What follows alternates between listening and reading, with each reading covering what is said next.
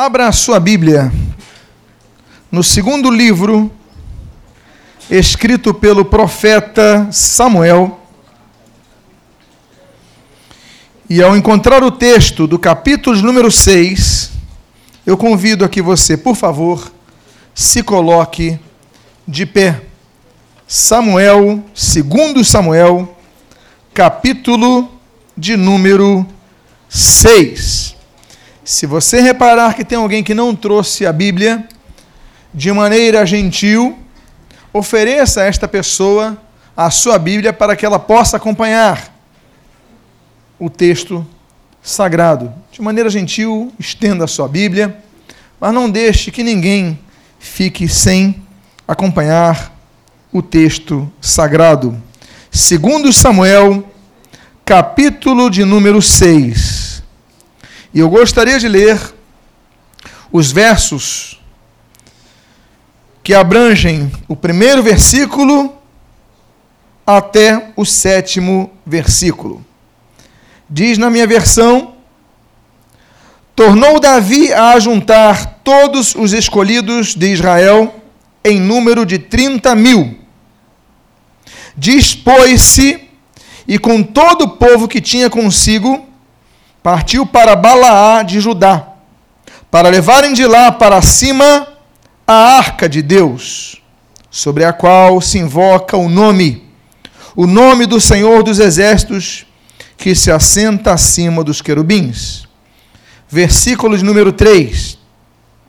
Puseram a arca num carro novo e a levaram da casa de Abinadab, que estava no outeiro e Uzá e Aiô, filhos de Abinadab, guiavam o carro novo. Levaram-no consigo, levaram-no com a arca de Deus da casa de Abinadab, que estava no outeiro, e Aiô ia adiante da arca. Davi e toda a casa de Israel alegravam-se perante o Senhor com toda a sorte de instrumentos, de pau de faia, com harpas, com saltérios, com tamboris, com pandeiros e com símbolos. Quando chegaram à eira de Nacon, estendeu Uzá a mão à arca de Deus e a segurou, porque os bois tropeçaram. Então, a ira do Senhor se acendeu contra Uzá, e Deus o feriu por esta irreverência e morreu ali junto à arca de Deus. Oremos. Pai amado, Deus bendito, lemos a tua santa e preciosa palavra. Necessitamos, entretanto, que teu Espírito lance luz ao texto, para que possamos compreender a magnitude, a profundidade, a grandeza e a excelência dos registros conduzidos pelo teu Espírito. Portanto, fala conosco nesta noite. E o que nós pedimos, nós te agradecemos sob o sacrossanto nome de Jesus, por quem nós vivemos, a quem nós anunciamos, a quem seguimos, a quem servimos a quem proclamamos e a quem aguardamos. É em nome do Cristo de Deus, Jesus, que nós a ti oramos e te agradecemos. Amém e amém. Os irmãos podem, por favor, tomar os vossos assentos.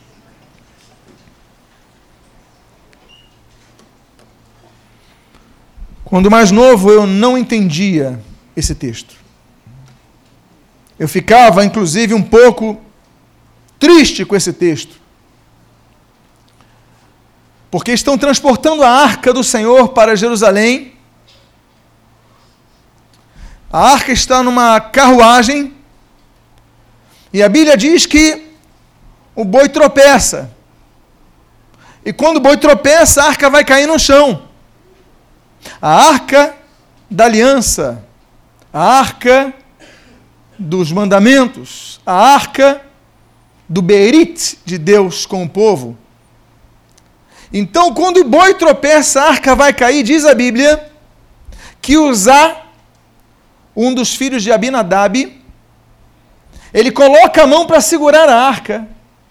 E a Bíblia registra que por causa disso ele morre fulminado. Eu não entendia, mas hoje eu compreendo. Por que, que esse homem, querendo fazer o bem,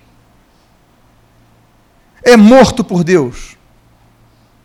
Porque esse homem, querendo cuidar de algo tão valioso, é fulminado por Deus. Porque o homem, com a melhor das intenções, vai tentar segurar a arca, talvez cair numa pedra, talvez cair numa lama. Nós sabemos que a arca ela tinha ouro ao redor, mas a Bíblia diz que ela era feita de madeira de acácia. Ouro a recobria, mas era madeira. Não sabemos a espessura do ouro. Se a espessura era muito grande ou se era apenas uma capa de ouro, não sabemos. O que sabemos é que a estrutura era de madeira de acácia. Então não sabemos se podia arruinar a arca. Mas o fato é que Deus é inflexível e mata usar.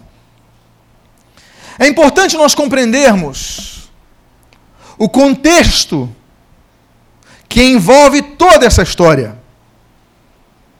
É importante que nos lembremos dos tempos anteriores, quando a lei que vigia o povo de Israel determinava que os primogênitos de cada família fossem os responsáveis por manter o culto ao Senhor. Quando na fase histórica Deus determina a elaboração de um exército em Israel, Deus traz atribuições às tribos. As tribos recebem pedaços de terra. Mas existe uma tribo que não recebe pedaço de terra. A tribo que não recebe o pedaço de terra, você vai saber muito bem que é a tribo de Levi. Os descendentes de Levi, os levitas, eles não recebem terra para cuidar. Por quê? Porque a função deles era cuidar das coisas de Deus. Os filhos de Levi, os filhos, os descendentes de Arão, eles são divididos em três, três tarefas sob a supervisão de Tamar, nós temos Gerson, nós temos Merari e nós temos Coate. Gerson e todos cuidando da casa de Deus. Gerson ficava responsável pelo transporte das cortinas, pelo transporte das peles. Merari, ou Merari, ele ficava responsável pelo transporte das colunas, pelo transporte das madeiras, pelo transporte dos pregos, não apenas o transporte, mas a construção. E os descendentes de Coate, os coatitas, eles ficavam responsáveis por levar os objetos sagrados: o candelabro, a mesa, o altar e também, dentre estes, a arca da aliança. É interessante nós notarmos que quando Deus faz a distribuição de tarefas a Israel, Deus determina algumas coisas. Deus determina o seguinte: olha, os coatitas, eles vão se responsabilizar com as coisas sagradas. Isso não significa que os demais levitas pudessem tocar, porque não podiam tocar. Os meraritas não podiam tocar na arca. Os gersonitas não podiam tocar na arca. Cada um tinha a sua função. A Bíblia diz no livro de Números, capítulo 3 e capítulo 4, que os gersonitas eles recebem de Deus a instrução de terem dois, duas carroças e receberem quatro bois. Os meraritas eles recebem a instrução de Deus de trabalharem com quatro carroças e oito bois. Mas os coatitas, eles que têm a responsabilidade de levar o candelabro, de levar a arca, eles recebem a instrução de que não poderiam usar carruagens e bois. A eles é proibido usar carruagens e bois, porque a função deles era transportar as coisas sagradas de Deus em seus ombros, através de varas. Deus, então, quando elabora o projeto da arca, ele manda que se colocassem argolas nas pontas. Manda que se construam varas para que quatro dos sacerdotes, quatro dos homens, quatro dos coatitas transportem nos seus ombros a arca. Deus é específico com as suas coisas santas. Porque o que é santo? Santo, em hebraico, é kadosh. E a palavra kadosh, em hebraico, significa santo, mas também significa separado.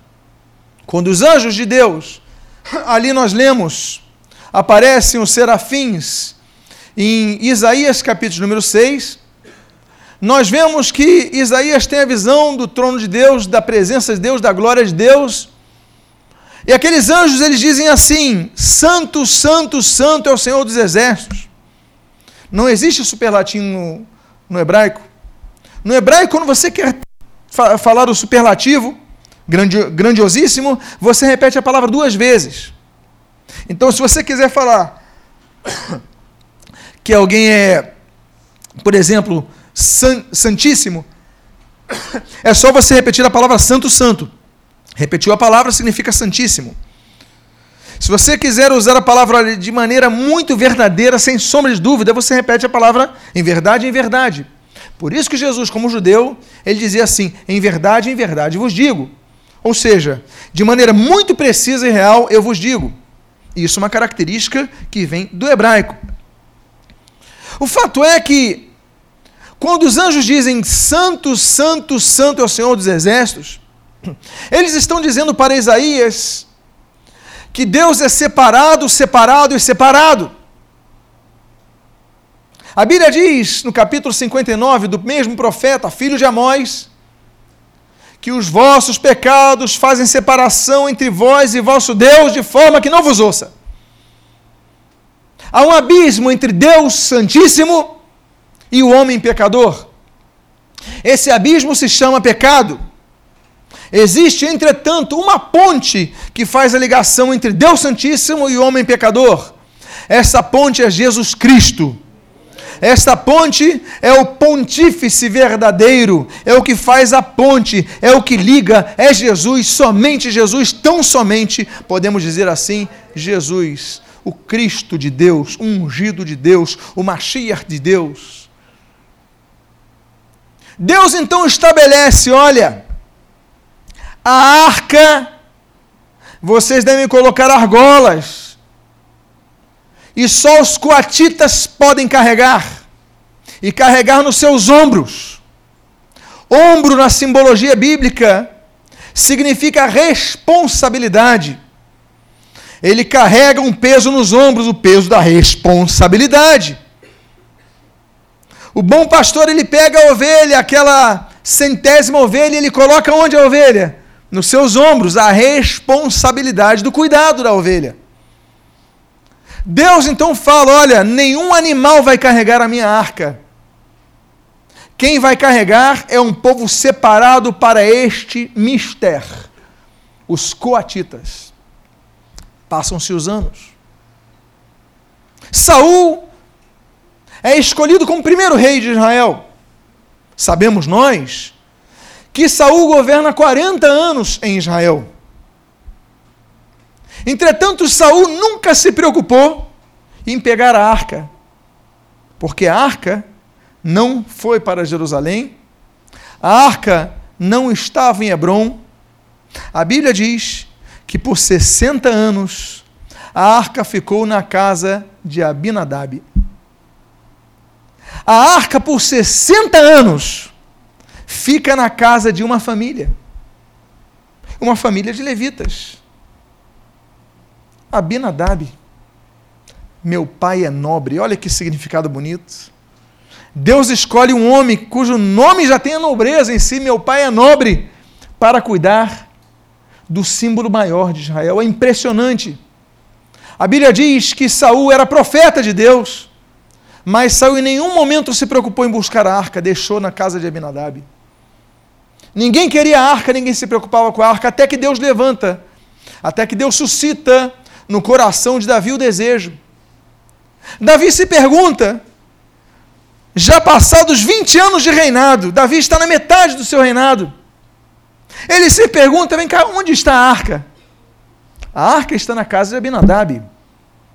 Não podemos deixar lá? Já edificamos Sião, já edificamos Jerusalém. Vamos trazer a arca. Mas não vamos trazer de qualquer maneira, não. Vamos trazer louvando ao Senhor. E Davi escolhe 30 mil de seus melhores homens. Um exagero. Por que levar 30 mil homens? Porque Davi quer colocar nobreza nesse ato. Ele não quer levar 30 mil soldados, diz a Bíblia, ele leva 30 mil homens dos seus melhores. O número 30 na Bíblia tem um significado muito interessante, porque o número 30 na Bíblia simboliza mudança. Nós temos, por exemplo, na vida de Judas, uma mudança que acontece quando ele recebe quantas moedas de prata? 30. Mudança na vida de Judas.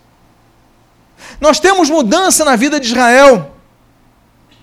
Quando Moisés morre, Deuteronômio 34 diz: E os dias de luto de Israel, pela morte de Moisés, serão de 30 dias. Deus estabelece que por 30 dias Israel podia chorar. Mas depois de 30 dias, Israel tinha que prosseguir sob o comando de Josué. Mudança, o número 30.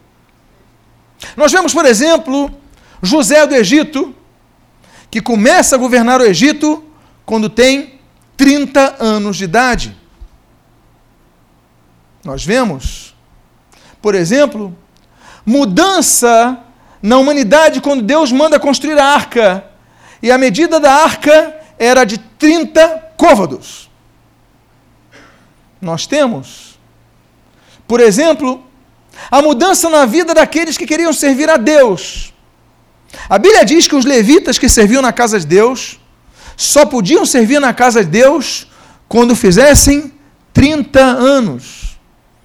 Antes dos 30 anos, os homens não podiam ir à guerra. Antes de 30 anos, você não podia servir na casa do Senhor. Sim. Houve uma mudança na vida de Daniel quando há um decreto. Por 30 dias não se poderá orar ao seu próprio Deus. E muda todo o contexto depois que o 30 entra na vida de Daniel. Nós podemos dizer que houve uma mudança no culto ao Senhor quando nós lemos a grandiosa altura daquela cortina que separava o lugar santo do lugar santíssimo, que tinha 30 côvados de altura. Nós temos. E para finalizar com um exemplo maior, o nosso Salvador, o nosso Senhor, o nosso Mestre, o remidor de nossa vida, Senhor Jesus Cristo, que começa o seu ministério quando tem quantos anos?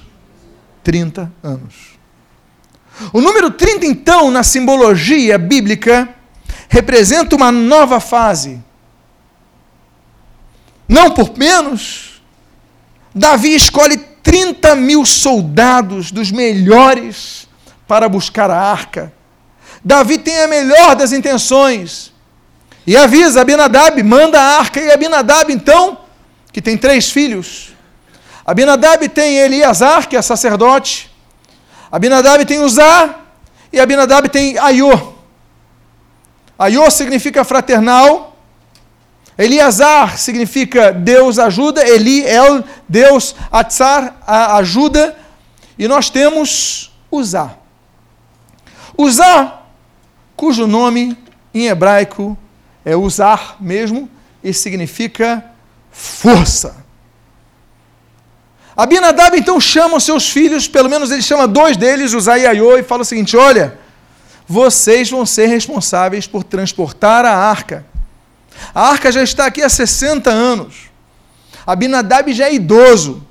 Abinadab era jovem quando recebeu a arca na sua casa. Ele já é idoso, ele pega os seus dois filhos e fala: vocês vão transportar a arca. Mas o que, que eles fazem?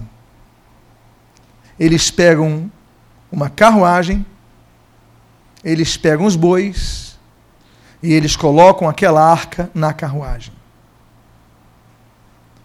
Nós começamos a perceber por que, que Deus proibiu que fizessem isso. Porque os animais tropeçariam. Havia uma proibição, havia uma regra Havia uma ordem. A arca só podia ser carregada nos ombros. A exceção que existe na Bíblia é quando os filisteus tomam a arca da aliança. A Bíblia diz que depois de estar no território dos filisteus, as chagas, e os filisteus pegam um carro, pegam dois, duas vacas e transportam, mas ali os filisteus eles não conhecem, eles não se submetem às leis de Deus. E Deus então permite que a arca seja carregada ali por aquelas vacas. Mas o final das vacas é que quando elas chegam em Israel, na cidade de Bet-Semes, diz a Bíblia que eles tiram imediatamente a arca daquela carroça e sacrificam os dois bois. Porque a função de transportar a arca era dos levitas coatitas nos seus ombros nós começamos a ver então, a entender, por que, que Deus é implacável com as suas diretrizes. Porque Deus dá ordem, Deus dá instrução, Deus dá orientação como devia ser feito. E Abinadab, que tem 60 anos a arca na sua casa, é desleixado com as coisas de Deus. Ele se esquece das coisas importantes. 60 anos com a arca. Nunca aconteceu nada demais na vida dele, a Bíblia não se cala, a Bíblia se cala.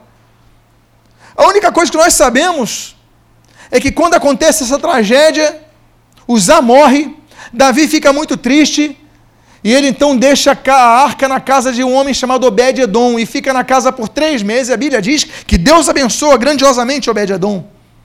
Mas Deus não fala, a Bíblia não fala nada que tenha acontecido na casa de Abinadab, porque ele deixa a arca num lado. As coisas de Deus não podem ser tratadas com desleixo. Se Deus dá uma ordem que é para transportarmos nos ombros a arca, eu não posso transportar na carruagem. Se Deus dá ordem que apenas os coatitas podem carregar, Uzá e Aiô não podiam transportar naquele, naquele carroça porque eles não eram da tribo de Coate, dos descendentes de Coate, eles eram meraritas, descendentes de Merari. A função deles era carregar colunas, era carregar madeira, carregar prego e martelo, não era carregar a arca. O que, que nós vemos então? É que Deus não é injusto. O que nós vemos é que Deus cumpre a sua palavra. Muitos tentam viver uma vida cristã mudando as regras de Deus, dando um jeitinho na palavra de Deus, alterando as diretrizes de Deus. Deus diz uma coisa: não farás isso, não te prostrarás diante de outras imagens. E o que, é que o homem faz? Se prostra diante de outras imagens. Não roubarás. E o que, é que o homem faz? Ele rouba. E aí a pessoa é punida e não sabe por quê. Ah, eu sou crente. Como eu sou crente, eu não posso ser punido. Lê do engano. Há muitos juízos que Deus estabelece sobre o seu povo. Nós temos o juízo sobre a terra, com o advento do pecado. Nós temos o juízo edênico, quando ali no Éden Deus expulsa Adão e Eva. Nós temos o juízo sobre Israel. Quando Israel então começou a, a se prostrar diante de outros deuses. Nós temos os juízos quanto à idolatria de Israel. A Bíblia diz que os anjos serão julgados. Em 1 Coríntios fala sobre isso. A Bíblia diz também em 1 Coríntios que o mundo será julgado. A Bíblia diz no livro do profeta Ezequiel, em seu 22 capítulo, que Israel será julgado. A Bíblia diz, em Mateus 25, que o mundo será julgado. A Bíblia diz, em Apocalipse, no seu capítulo 20, do versículos 11 a 14, fala sobre o juízo final sobre toda a humanidade. A Bíblia diz, em Apocalipse capítulo 20, versículo 10, que Satanás será julgado. Mas de todos esses julgamentos, o que mais nós sabemos que a igreja vai ter um tribunal, o tribunal de Cristo. Quando Paulo escreve aos Coríntios, capítulo 5, versículo 10, ele fala que havemos de passar pelo tribunal de Cristo quando as nossas obras serão ali expostas e nós seremos julgados pelo que nós fizemos e pelo que nós deixamos de fazer, pelas nossas omissões. Tudo será nos apresentado ali, mas existe algo, um juízo, um julgamento que todos nós devemos ficar atentos. A Bíblia diz, quando o apóstolo Pedro escreve a sua segunda parte, carta, diz assim: que o juízo começa pela casa de Deus. Deus então levanta a sua mão para julgar. Deus então levanta a sua mão para estabelecer juízo sobre a terra. E não é porque você é filho de Deus que você deixa de ser disciplinado. Hebreus diz que se nós somos filhos, nós somos disciplinados pelo Senhor porque Deus açoita, nos corrige como a filhos. Nós lemos no capítulo 8 do livro de Deuteronômio, nos seus versículos 2 e 3, que Deus humilha o seu povo. A Bíblia diz assim: E ele vos levou para o deserto para vos humilhar. Deus estabelece juízo contra a igreja. Quando nós brincamos com as coisas de Deus, nós não ficamos isentos do juízo. Ninguém está isento do juízo, porque até o Senhor Jesus, ele morreu na cruz do Calvário, porque a lei determinava que aquele que fosse receber essa maldição fosse pendurado no no madeiro. Gálatas vai falar sobre isso, expondo os textos veterotestamentários. E Jesus, quando teve os pecados da humanidade em si, ele morreu na cruz do Calvário para nos redimir. O juízo estava sendo exercido ali. Meu Pai, por que me desamparastes? O juízo de Deus foi executado em Jesus, por que não vai ser executado nas nossas vidas? Usar significa o jeitinho. Usar significa manipulação das ordens de Deus. Usar significa nós usarmos a força para tentar alterar as diretrizes de Deus. A Bíblia é clara: não fornicarás. E o jovem começa a ter relações íntimas com seu namorado ou sua namorada, falando que importa é o meu coração. O que importa é que haja amor entre nós. Damos jeitinho. E depois você espera que Deus não estabeleça juízo sobre a sua vida, sobre a sua futura família que você está semeando no namoro. Nós damos jeitinho. Mas nós não podemos ser pessoas como usar. Porque por causa da desobediência, da indolência de Abinadab, da falta de cuidado com a obra de Deus, ele fez de qualquer maneira, olha só, vai vir, vão vir 30 mil soldados.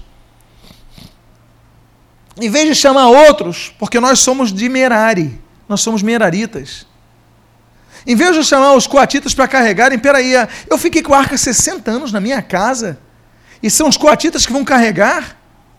A Bíblia diz que Davi leva trombetas, símbolos e pratos e, e, tambores, e é uma grande festa, e todo mundo celebrando. E Abinadab falou: Eu fiquei com a arca há 60 anos, e outros que vão entrar em Jerusalém com a arca, não. Meus dois filhos vão entrar. A Bíblia proibia que Miraritas carregassem, mas Abinadab representa o orgulho. Abinadab ele fala: Não, não vou deixar para os outros coraritas, coreitas, não. Eu coratitas, eu vou carregar, meus filhos vão carregar, eu sou idoso, mas eles vão dirigir. O pai que queria que os filhos tivessem a honra de dirigir a arca, errado, duplamente errado. Aí o que, que Deus faz? Se Deus estabelece que homens carregassem, é porque não havia, não podia haver falha. E a falha acontece. Um boi tropeça, Uzá tenta segurar a arca e é fulminado. Ele não é fulminado porque tenta segurar a arca. Ele é fulminado porque o seu ato é o corolário da desobediência, é o corolário do orgulho, é o corolário de todo desprezo às ordens de Deus, de você fazer as coisas como você quer para receber a glória. Com Deus não se brinca. Paulo, quando escreve aos Gálatas, ele diz: de Deus não se zomba. Com as coisas sagradas de Deus, nós não podemos brincar jamais. A Bíblia diz em Isaías capítulo 48, você pode ler o texto na tela, em seu décimo primeiro versículo, uma pergunta que Deus faz, uma pergunta retórica. Ele diz: Como seria profanado o meu nome? A minha glória não a dou a outrem. O homem é pródigo inventar desculpas para dar um jeitinho para fazer o que ele quer. O homem não quer obedecer a Deus. E ele começa a atribuir a glória a outros. E começa a ver uma série de mentiras que o diabo coloca na mentalidade do povo religioso. E o povo religioso começa a aceitar. As pessoas começam a adorar santinhos. Começam a orar para os santos. E a liderança religiosa diz: Isso não tem problema nenhum. Alguns chegam ao absurdo colossal da heresia máxima de dizer: eles oram aos santos, por quê? Porque Deus está muito preocupado com problemas maiores. Então tem o santo das causas urgentes, tem o santo para os olhos, tem o santo para o desempregado, não tem? Tem ou não tem? Ou estou falando bobagem? Tem o santo o expedito das causas impossíveis. É ou não é verdade? E as pessoas querem resolver um problema, vem cá, vão na lista, no Google, clicam ali, qual é o santo que eu preciso? Então eu vou orar para esse santo. E você pede para esse santo. E você começa a dividir a glória de Deus quando nós devemos orar apenas a Deus em nome de Jesus. Não é que Deus não esteja ocupado com os problemas do mundo, é que nós cremos que Deus é onisciente, onipotente onipresente. Ele se preocupa com cada um de nós, ele dá conta de tudo isso. Ou senão estou delimitando a Deus. Se ele não dá conta da minha vida, se ele não ouvir, então por que, que eu vou orar? Porque ele também está orando, ela também está orando, é quem orar primeiro? Não, Deus ouve cada oração. Porque ele é onipresente, ele é onisciente, ele é onipotente, ele é o eterno. Ele está presente em todos. Agora, ao longo da história, fomos inventando santos, cultuando santos, adorando santos, ainda que você use o termo latria, odolia ou hiperdulia, como aplicam eles a Maria. O que importa é que Deus é claro. A minha glória eu não concedo a outro, eu não dou a outro, a glória é só minha. O que, que é isso? É o jeitinho. O que, que é isso? É o jeitinho de Abinadab. O homem que tinha arca na sua casa por 60 anos, mas dê um jeitinho de colocar os seus filhos no esquema da glorificação. São pessoas que têm a Bíblia em suas casas. São pessoas, são pessoas que fazem um seminário de seis, oito anos e conhecem teoricamente a Bíblia, mas dão o seu jeitinho, dão as suas desculpas. Não se mexe com a glória de Deus. Isso é zombar de Deus. Deus fala é para carregar nos ombros e você coloca um boi. Eu falei para vocês, os gersonitas recebem dois carros. Os meraritas recebem quatro, mas Deus não permite que as coisas santas fossem transportadas por carros, por animais. Nós não podemos dar jeitinho nas coisas de Deus. Santidade é um requerimento que Deus exige de nós. Há pessoas dando jeitinho em tudo, dízimo. Vamos falar disso que é importante. Por que, que eu vou dar o dízimo? Aí você inventa desculpas. Não, é porque eu não vivo na lei, vivo na graça. Ué, o dízimo tem 700 anos antes dízimo. Da lei já existia. Jesus, ele manda, no capítulo 23 de Mateus, que nós não deixemos de entregar o nosso dízimo. Ele manda. Não omitais aquelas, a entrega do dízimo. Nós damos um jeitinho. Nós damos um jeitinho na adoração dos santos. Nós damos jeitinho no congregar-se. Eu não congrego em igreja nenhuma. A Bíblia diz: Não deixeis de vos congregar, como fazem alguns. Hebreus capítulo 10, versículo 25. Mas aí você fala: Não, eu não vou congregar porque eu não preciso de igreja. Eu estou bem com Deus na minha casa. Eu sou Cristo em casa. Eu tenho paz com Deus, eu não preciso de igreja. Deus está falando, mas você quer dar o teu jeitinho. Nós tocamos nas coisas sagradas de Deus quando nós murmuramos contra a nossa liderança. Deus diz: olha, não toca. É ungido de Deus. Davi ele fala: como é que eu posso tocar e não ser punido por Deus? Eu não vou falar mal de Saul. Saul tinha tudo para falar mal, mas ele não ousa falar mal de Saul porque Saul era ungido de Deus. Aí nós vamos lá, e arremetemos contra nossas lideranças, em todas as áreas, porque a gente gosta de falar mal. A gente se esquece de um Mateus capítulo 5, que Jesus coloca a palavra inferno a seguir àqueles que falam mal dos outros. Jeitinho.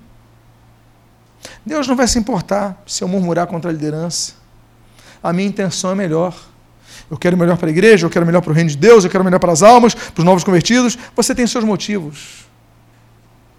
Mas ai daquele que tocar no ungido do Senhor.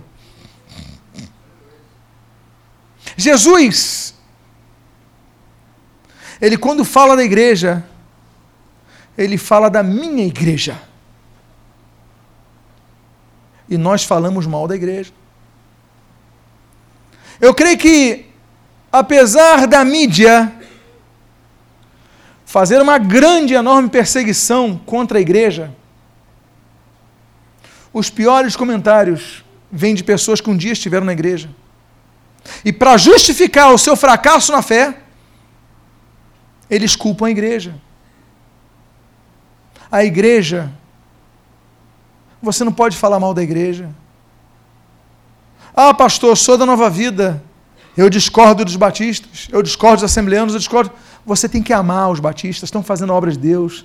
Tem que amar os presbiterianos, eles estão fazendo obras de Deus. Tem que amar os assembleanos. Somos um povo só, meus amados. No céu não tem denominação.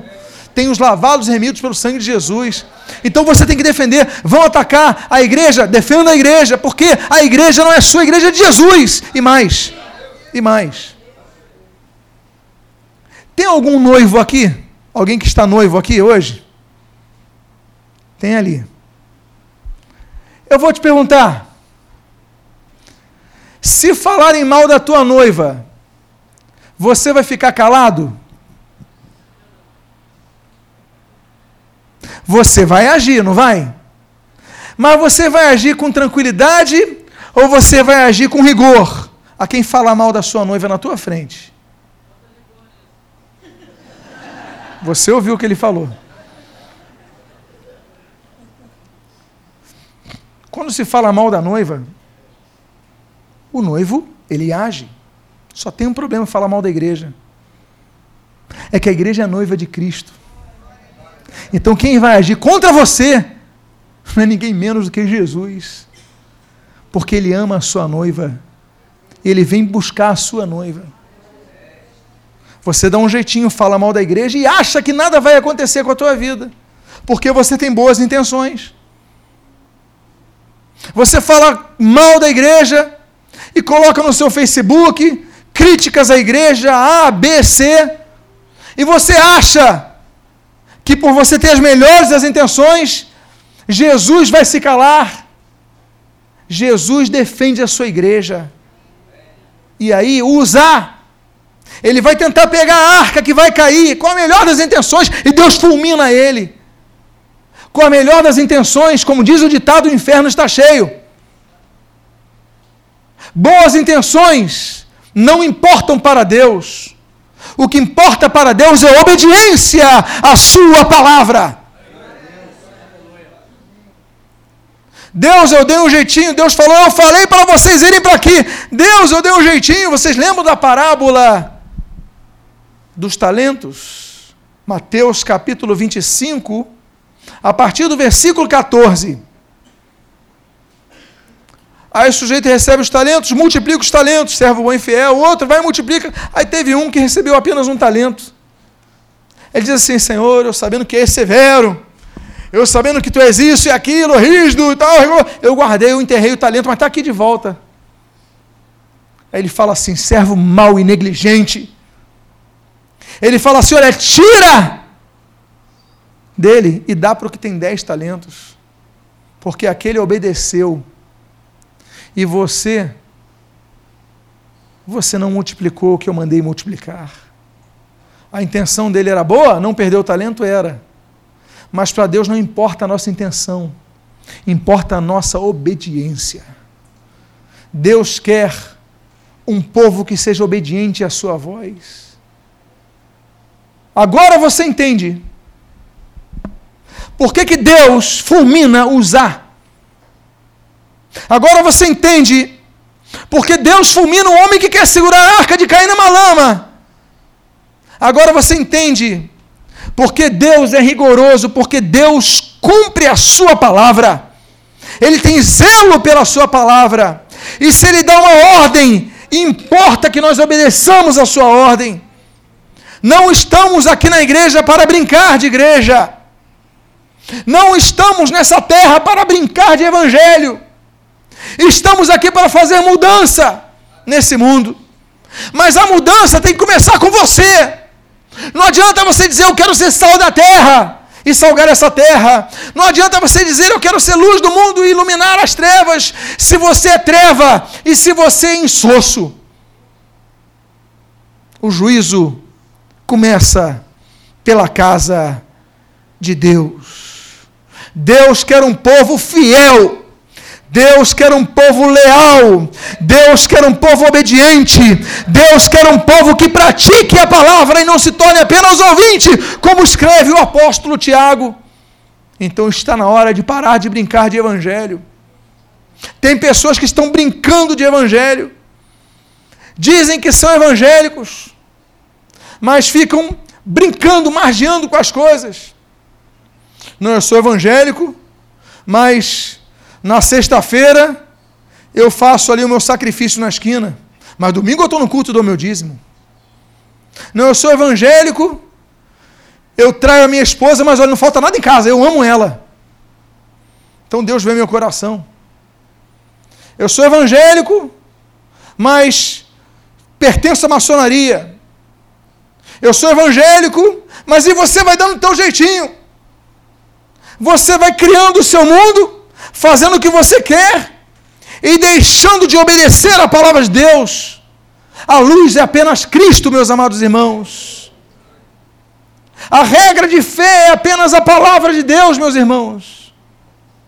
Não siga homens, não siga pastores, obedeça a palavra de Deus que você será muito feliz.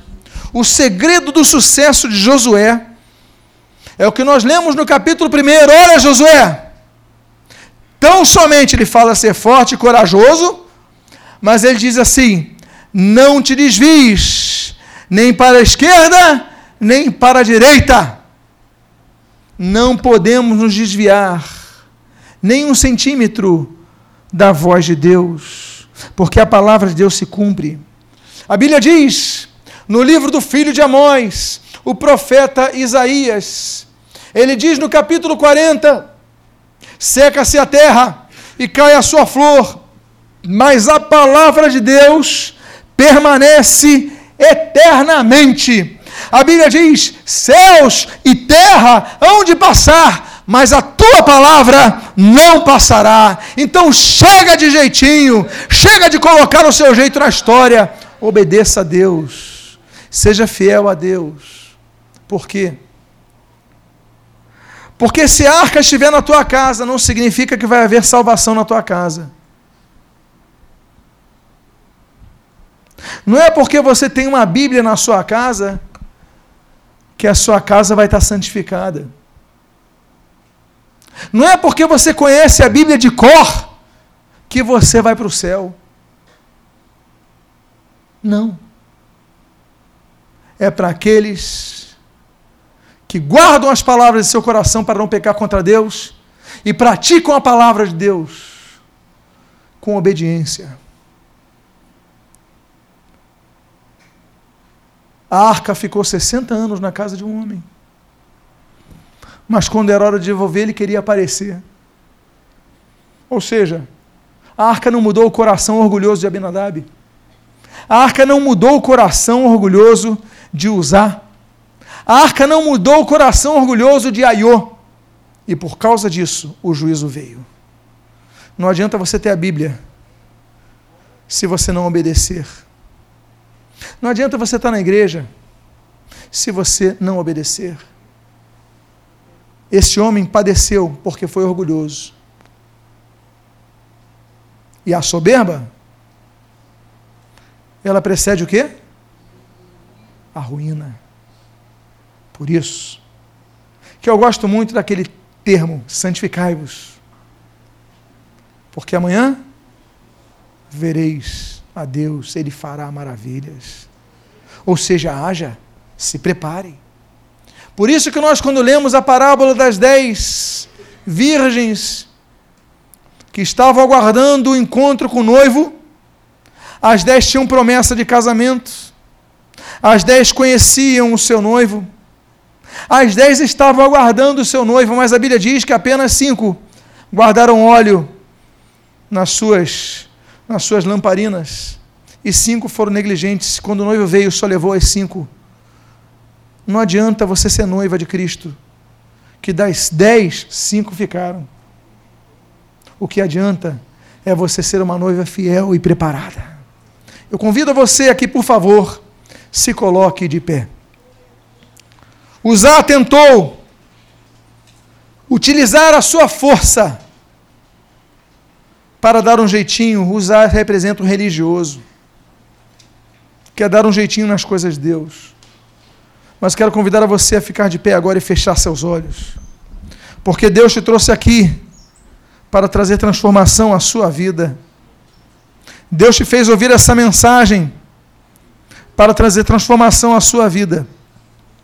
E eu quero fazer dois convites nesta noite, a igreja toda de olhos fechados, por gentileza.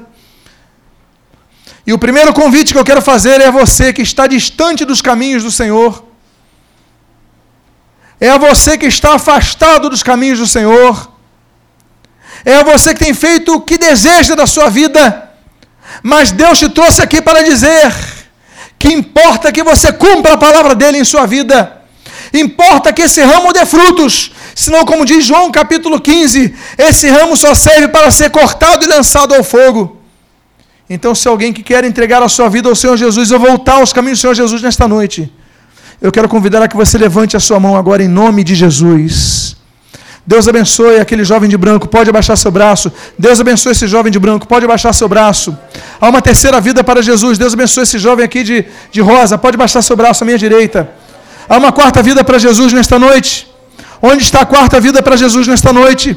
Deus abençoe aquela irmã de verde. Pode abaixar seu braço, por gentileza. Você foi trazido aqui para Deus transformar a sua vida. Eu não posso transformar a sua vida. A religião não pode transformar a sua vida. Mas Jesus, Ele pode transformar a sua vida. Cadê a quinta alma para Jesus? Cadê a quinta vida para Jesus dançando? Deus abençoe esse jovem de branco. Pode baixar seu braço. Deus abençoe esse jovem de camisa preta. Pode baixar o seu braço. Cadê a sétima vida para Jesus? Hoje é a noite que Jesus te trouxe aqui para que você tivesse um encontro com Ele.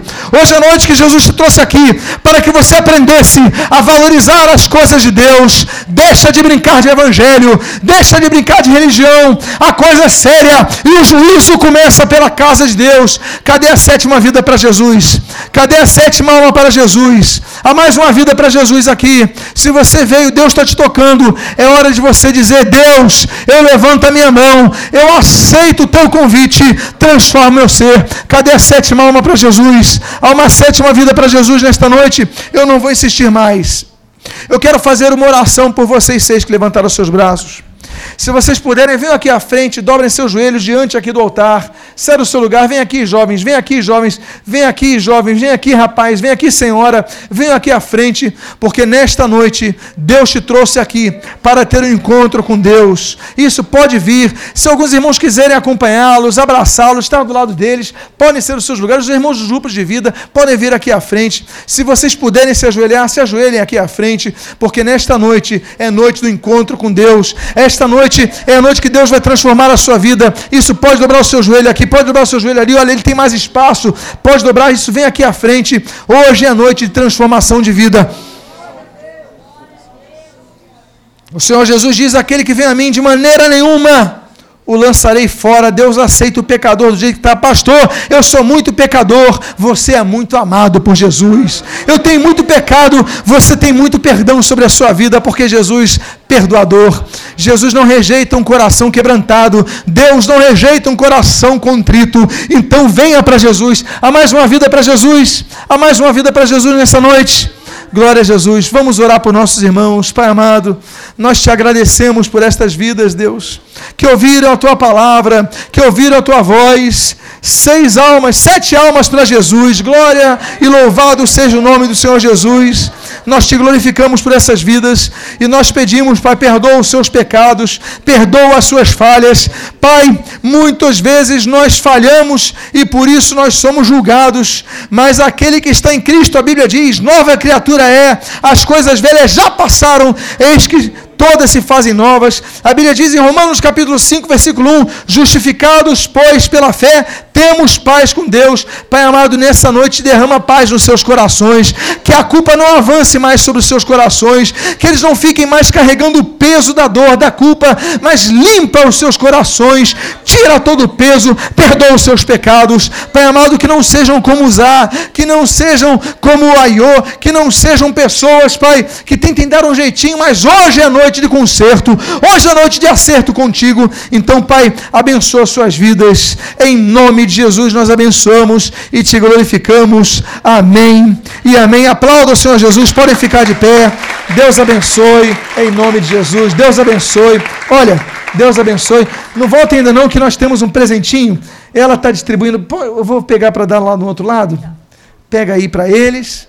Primeiro lugar, esse daqui, esse daqui é o outro livreto é o livreto dos novos convertidos. É esse daqui o presente, olha. Esse daqui é o presente que nós queremos dar. Esse livro se chama Parabéns pela sua decisão. Eu quero dar esse presente para vocês. É um livretinho, é muito simples a leitura, é uma apresentação aqui para você. Parabéns pela sua decisão. Parabéns pela sua decisão, viu? Parabéns pela sua decisão. Parabéns pela sua decisão. E jovem, parabéns pela sua decisão. Eu quero dizer uma coisa para vocês. Todos nós aqui, todos nós, que tivemos um dia um encontro com Cristo, nós percebemos uma coisa muito importante. Nós somos diferentes desse mundo. Os nossos conceitos mudam. As pessoas dizem assim: olha, sexta-feira, vamos dar uma saída para esparecer. A Bíblia diz: seja fiel na sua família. Os conceitos mudam, porque agora você quer exercer a vontade de Deus, e para isso é tão importante ter uma família na fé. O que, que nós vamos pedir a vocês? Nós preparamos aquela mesa com café expresso, com biscoitinho, com refrigerante, com, com água. E nós queremos pedir a vocês, antes de vocês irem embora, se vocês podem ali, que esse grupo de irmãos dos grupos de vida vão querer acolher vocês. Eles vão dar o telefone de vocês, para que vocês precisarem vocês ligarem 24 horas. Podemos ligar 24 horas para você, Ademar? Já dei para ele. Opa, rápido.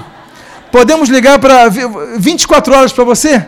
24 horas, qualquer dúvida que eles tenham, qualquer ajuda, vocês ganharam uma família. Então a gente quer pedir no final do culto, e nós temos uma lembrancinha. Posso mostrar uma coisinha aqui no seu livro, nesse daqui? Nesse final da página, na última página, está escrito assim: Vale Novo Testamento. Estão vendo aqui? Vocês vão ganhar mais um presente hoje. Vocês vão sair aqui cheios de presente. Vocês vão ganhar um Novo Testamento também. Tá bom? Para vocês começarem a sua leitura bíblica. Aqui nesse livro, nós incentivamos a você começar a ler o Evangelho de João. A gente dá umas dicas do que você vai ler primeiro na Bíblia, porque isso ajuda. Está nesse livretinho. Aqui você vai sair. Cadê a última página aqui? Você preenche essa ficha, entrega lá e você vai receber o seu Novo Testamento. Você vai receber também esse livretinho que a Lana muito cuidadosamente já distribuiu, fez muito bem a Lana. É, para, é, seja muito bem-vindo. Vou dar, pode entregar para eles também. Nessa última página, você também tem outro presente. Quer levar tanto presente assim hoje? Aqui, você, entregando essa última ficha daqui, você recebe um daqueles livros, tem 11 títulos ali. Você vai levar para sua casa também para ter leitura além do Novo Testamento, vai ler livros que edificam a sua vida. Tá bom assim? Além do presente da vida eterna, da salvação, do perdão dos pecados, até café expresso a gente dá para vocês. Estamos mimando vocês demais, hein? Mas olha, sabe por quê? Porque nós valorizamos vocês. A Bíblia diz que a festa no céu, Jesus fala isso em Lucas capítulo 15, quando um pecador se arrepende. Então, a gente faz festa aqui na terra porque a gente sabe que no céu tem festa. Então, vocês podem ficar uns minutinhos após o término do culto ali na, na mesa do cafezinho, pode ser? Deus abençoe em nome de Jesus. Quando eles voltarem aos seus lugares, podem voltar. Você que está perto, dê um aplauso, dê um abraço a eles. Que Deus abençoe, viu? Em nome de Jesus.